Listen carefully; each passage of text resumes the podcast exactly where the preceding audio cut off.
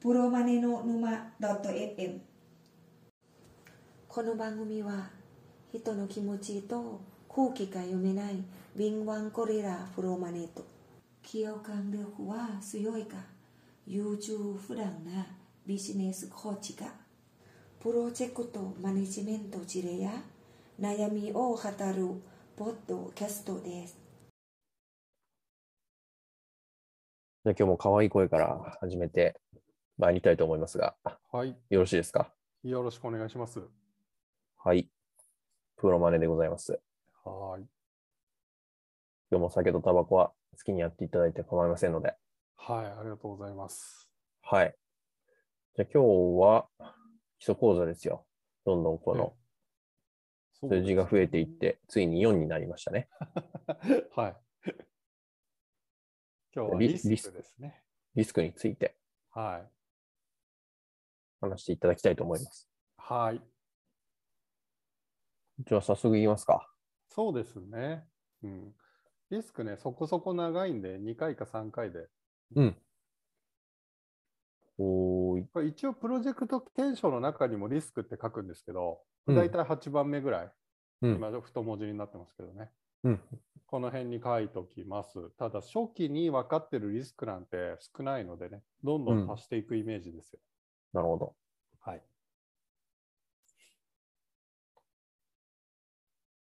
で、ちょっと、あの、前提として分かっていただきたいことが多少ございます。うん。まず、リスクの種類ですね。うん。一言でリスクって言ってもね、やっぱ分類がある程度あるんですよ。うん。まず、個別リスクと全体リスク。これは影響の規模で分けてます。うん。うん顕在化した時の影響度合いですね。お個別リスクっていうのは、プロジェクト目標の一つまたは複数に影響するこうん。と。例えばコストの超過とか、成果物の納期の遅延とか、そういうものですね。うん。で、一方で全体リスクっていうのは、プロジェクトゴールの成否に影響します。要はプロジェク、プロジェクト目標全体に影響を及ぼしてしまう。うん。開発の失敗とか、成果物の顧客の受け入れ拒否とか、うん。もうプロジェクト大失敗じゃーってなっちゃうようなリスクを全体リスクと呼びます。うん。なるほど。はい、この視点ね、結構大事で、あ、そうなんですか。そうですね。要は全体リスクをコントロールすれば、何はともあれプロジェクトを成功には導けるんですよ。うん。は多少のそのマイナスポイントがついてきたとしても。いはい。個別リスクにこう神経を尖らせてね、うん。一個一個潰すというよりも、全体リスクを抑え込むことの方が絶対重要なんですよ。うん。なるほど。なので、目先の、なんか近場にある発生しそうなリスクっていうのが大きく見えますけど、うんそれは一うん体個別リスクなのか全体リスクなのかっていうのは常に考えなければいけないですね、プロマネは。うん。うんで全体リスクであればもう全力でそこを抑制しにかかる。が個別リスクであれば、これ実は発生頻度とか発生確率高いんだけども、うん。大した影響ないよねと、うん。実はね。っていうものに関しては、ある程度ほっといちゃってもいいなるということです。ほど。はい、あと、自傷リスクと非自傷リスクっていう分類もあります。はいはい。これね、自傷リスクっていうのが、例えばサプライヤーの倒産とか、うん要件の変更とか、うん。まあ、チームメンバーの離脱とかですね、うん。そういう、えーある特定のタイミングでポンと起こるこうん。とですよ、イベント系です。ほうほこれね、分かりやすくて、みんなリスクって言われると、これを考えるんですう。うんよ。で対応策もあの、じゃあどうしたらいいって考えるの、割と簡単なんですね。うん。事象って特定しやすいんで。うん。うん。ところがもう一個、非自傷リスクっていうものを忘れちゃいかんよってことです。ほうこれ、自非自傷リスクっていうのはイベントじゃないものです。うん。うん例えば変動リスクとか曖昧さリスクって分けますけど、うんこれわ分けても分けなくてもいいんですけどね、うん。変動リスクでいうと、外国為替の変動とか、うん。法令の変化、うん。ツールの納期の変化、うん。ツールとか部材とか、うん。あのプロジェクト進めていく上でいく上で必要なもの、今、特にね、ハードウェアの納期が逼迫してますよね、グローバルに。うん。うん。そういうものって変動していくじゃないですか。うん。で、その予測できる変化はある程度予測しなければならんよねっていう話です。うん。で、リスクを許容値まで低減していくっていうのが対応策になりますね、主な。まあ、そうですね。どうやってやるんだろう。はい。外国為替なんてね、結構簡単で、うん。あのまあ為替予約をするっていうのもありますよ。はい。あとは前提条件として、このプロジェクトを推進するためには、外国為替が、まあ、うん1ドル何円ぐらいまでを上限、うん。うんあるいは下限とするよ。うん。それを超えた場合のリスクっていうのは誰かが負担してね、あるいはあのプロジェクトとしては負担しないよ。その上のプログラムとか、会社で負担してください、スポンサーが負担してくださいというのようなことをやるんですよ。ええまあ、リスクを許容値まで軽減するというのが基本的な対策になりますね。うん。で非事象リスクには変動リスクの他にもう一個曖昧さリスクがあります。うん。これ例えば技術力ですとうか、んうんうん期待値であったり、うん。定性的目標とか定性的なものだったりします。うん。そうですね。例えばね、技術力ね。あの、こういうものを開発したいんだけどって言ったときに、今、このチームにそれだけの技術力があるかなこれうん分かんないわけですね。う多くのん。場合で。うん。こういう時ってリスクとして捉えなければいけない。不安な部分は。で対応策、曖昧さリスクの対応策っていうのは、主に専門家の意見とか、うん。ベンチマーキングとか、うん。プロトタイピングとか、アジャイル型のライフサイクルとか、そういったもので、えー低減、軽減をしたりですね、回避をしたりします。うん。まあそうですね、この中で言うとね、まあ、期待値ギャップっていうのが、私が毎回毎回、こう、プロジェクトやるたびに考えることかな。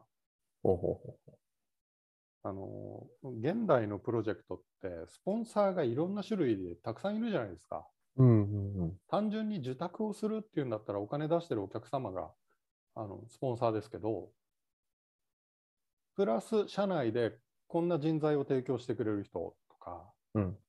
まあ、いいろんな形のスポンサーが出てきます。うん。このスポンサーたちの期待値を自分が目指している実際のえーゴールと合わせておかないとですね、期待値ギャップが生まれて、プロジェクト成功したはずなのに、なんかその人は満足してないよ、後から文句つけられるとかが、まあまあ出てくるわけですね。うん。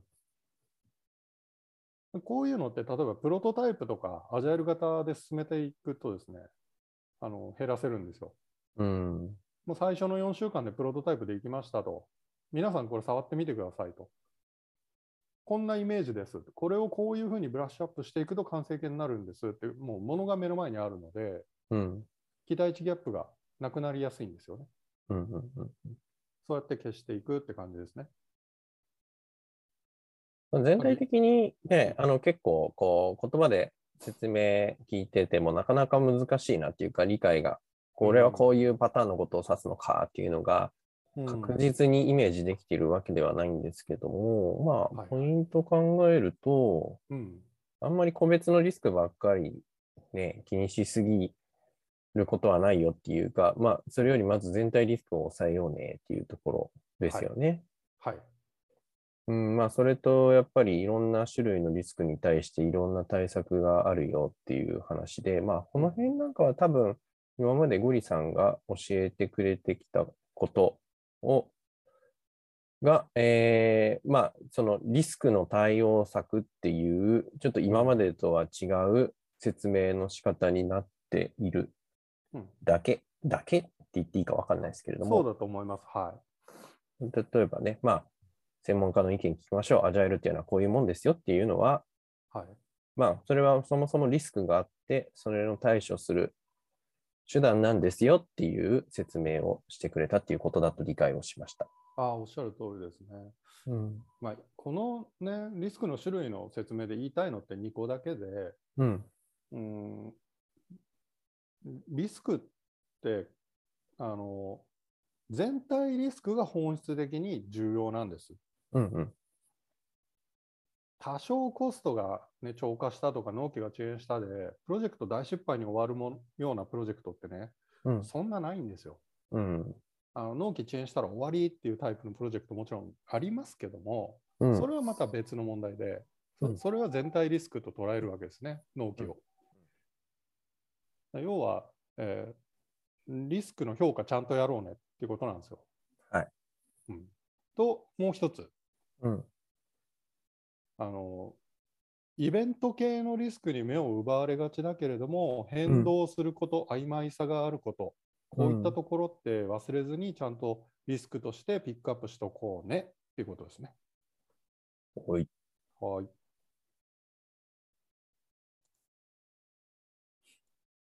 ゴリさん、ここのページ、次のページぐらいまでああそうですにね。まとまったりします、はい、えでそのさらに次のページがですねまあこんなもんを作るんですよとうん。いう事例なのでうん。見るだけって感じですかね。あ、わかりました。はい、じゃあ次はリスクマネジメントの全体像です。うん。すごく簡素化しましたけど、うん。あの、ステップはもう2つです。うん。計画フェーズ、計画時点でうん重大なリスクを特定して対応策を考えます。で、実行とか監視のフェーズに移ったら、まあ、要はプロジェクト走り出したらですね、うん。 2週に1度はリスク登録簿をレビューしましょう。うん。この2点だけです。うん。でまあ、ちょっと詳しく説明すると、計画の段階で、えーリスクの特定をします。うん。ここでですね、RBS とか、まあこれリスクブレイクダウンストラクチャーとか言うんですけどね、うん。とか、まあ、えっと、ステークホルダー登録簿とか、そういうなんか、プロジェクト関連の文章を見たりしてうん、あとは WBS とかね、見たりして、うんリスク登録簿にとりあえずリスクと思えることを登録していくんですよ。うん。で、それを定性的に分析します。うん。ここでリスク定義マトリックスなんてものを使ったりします。はいはい。で、重大なもの、重大だな、全体リスクだなとかいうんうふうに思うものについては、対応の計画を立てます。うん。でリスク対応策の作り方っていうのもあるんで、これはまあ次回でもね、ご説明しますけど、はいはいこ、ここまでが計画です。うん。リスクを特定して、分析して、計画立てると。はいはい。対応の計画ですね。で、で実行監視に移ったら、2週に1度、今作ったリスク登録簿をレビューしておくと。うん。それだけですね。なるほど。そうするとね、登録してない新たなリスク、これだ、追加しなきゃっていうのが出てきたり、うんあうんこれ、そろそろ顕在化しそうなリスクだぞと、うん対応策実行に移すか、みたいなことがね、タイムリーにできますんで。で重要なのは、やっぱり全体リスクを事前に特定して対応することです。うん。全体リスクっていうのがプロジェクト失敗に直接つながるようなリスクなのでね、これができると、プロジェクト失敗の確率を大きく減らすことができます。はい。はい。ここまでが全体像ですよ。うん。さっき何度かね、申し上げたリスク登録簿っていうのが次のスライドに、うん。簡素化したリスク登録簿の例が出てます。うん。こんなものですね。どんなリスクですかオーナーは誰ですかオーナーって言ってるのは、このリスクの担当者です。うん。 PM 自身だったり、技術的な内容だったら技術のチームのリーダーだったり、うん。で発生確率とか影響度っていうものを定性的に、えー分析をして、うん。で、リスク等級っていうのをつけます。うん。まあ、これわざわざね、こんなことをしなくてもいいですよ。あの、リスクの重大さで5段階に分けるとかやってもいいです。うん。その辺はもう適当にやりましょうと。で、書けるんだったら右側対応戦略とか、その具体的な内容を書いておくっていうようなイメージです。個別リスクか全体リスクかのはい。クラスクラス分けみたいのはやんないんですはかしてないですね。うん。ここで個別全体っていうのはね、あの省いちゃってます。うん。このリスク登録簿がね、PMI からフォームが出てたりするんですけど、うん。あの、項目がですね、何十だろう、30項目ぐらいあるんですよ。まあ、そうなんだ。 で、その中には確か全体個別っていうのもあるんですけど、はいはいはい。あの、リスクの管理のためだけに一人区丸々ね、使えないので、うん。もう大体こんなもんでいいですね。うん。で正直言うとね、リスク事象さえ書いておけば忘れないんですよ。まあ、最悪そうですね。うん、リスクって、ほっとくのが一番まずい。気づいてないのとほっておくっていうのが一番まずいんですよね。うん。で書いといて、誰かと時々シェアする。2週に1回ぐらいシェアするとうんいうことをやるだけでいいと思いますよ。あ現実は。一個、一個だけ聞きたいんですけはど、その2週間に一度のレビューなんですけれども、ゴリさんのおすすめのやり方、うん。はい今誰かとシェアという話もありましたけど。はいはい。うん。あの、一人でやることももちろんあるんですけれど、うん。極力ね、あの、なんていうんですかね、そのプロジェクトで右腕となっている人うん。にん30分時間もらって、このリスク登録簿とステークホルダー登録簿っていうのを一緒にレビューするみたいな感じですね。うんうんうんうん。あの皆さん、進捗を WBS とかで、えーガントチャートとかでね、レビューする会議があると思うんですよ。うん。ところが、リスク登録簿とうん。ステークホルダー登録簿ってレビューしないことの方が多いんで、なるほど。うん。それは腹心の方、右腕の方とやった方がいいです。ああ、まあそうですね。うんなんかやっぱね、こう、自分一人だけだと、うんなんかちょっとなあなあになっちゃったりする気がはい。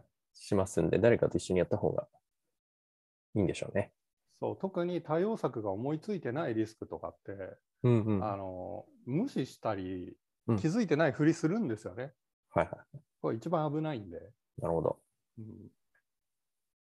そうですね。こういうのか書いて、書いといてね、出しとくと、後でね、これどうなったんだっけって気づく、リマインドにもなるんで、はい。でね、あれやっでとすいた方よ。がいいな。うん。正直、引き継ぎとか、うんうんあとはそのスポンサーさんに何か状況を説明するときにこういうものがパッと出てくると、うんああ、こいつちゃんとやってくれてるなとうん。うん。思っていただけますしね。はいはい。実はリスク登録簿ってね、そのプロジェクト終わって次のプロジェクトに生かすことができるんですよ。まあ確かに、そうですね。はいうん似たような、あの、そう、えーリスク登録簿完全版のフルセットのやつだと、右の方にどんな対応を取って結果どうなったかうんとかも書いていくんですけど、はいはい。そういうもの確かにちゃんとつけと つけておくと、似たようなプロジェクトにをやるときに、過去の資産として生きるんですよ。確かに。はい。あ、このフェーズではここに気をつけないと危ないなとか、の。はいはい。うん。まあ、組織の地になっていく感じですね。うーん。そうだな。うん。なるほど。で、次回以降がはい。じゃあ、この、 RBS やらってことですね。はい。うんこれどうや分って析作るんだっけっていうね。はい。どうやって特定して、どうやって分析して、どうやって対応策を考えるんですかっていうじゃあ、ノウハウ。うん、そこの具体はまた次回ということにいたしましょはい。う。じゃあ、今週はここまで。はい。わかりました。ありがとうございました。ありがとうございます。皆さんまた来週。はい、失礼します。お願いします。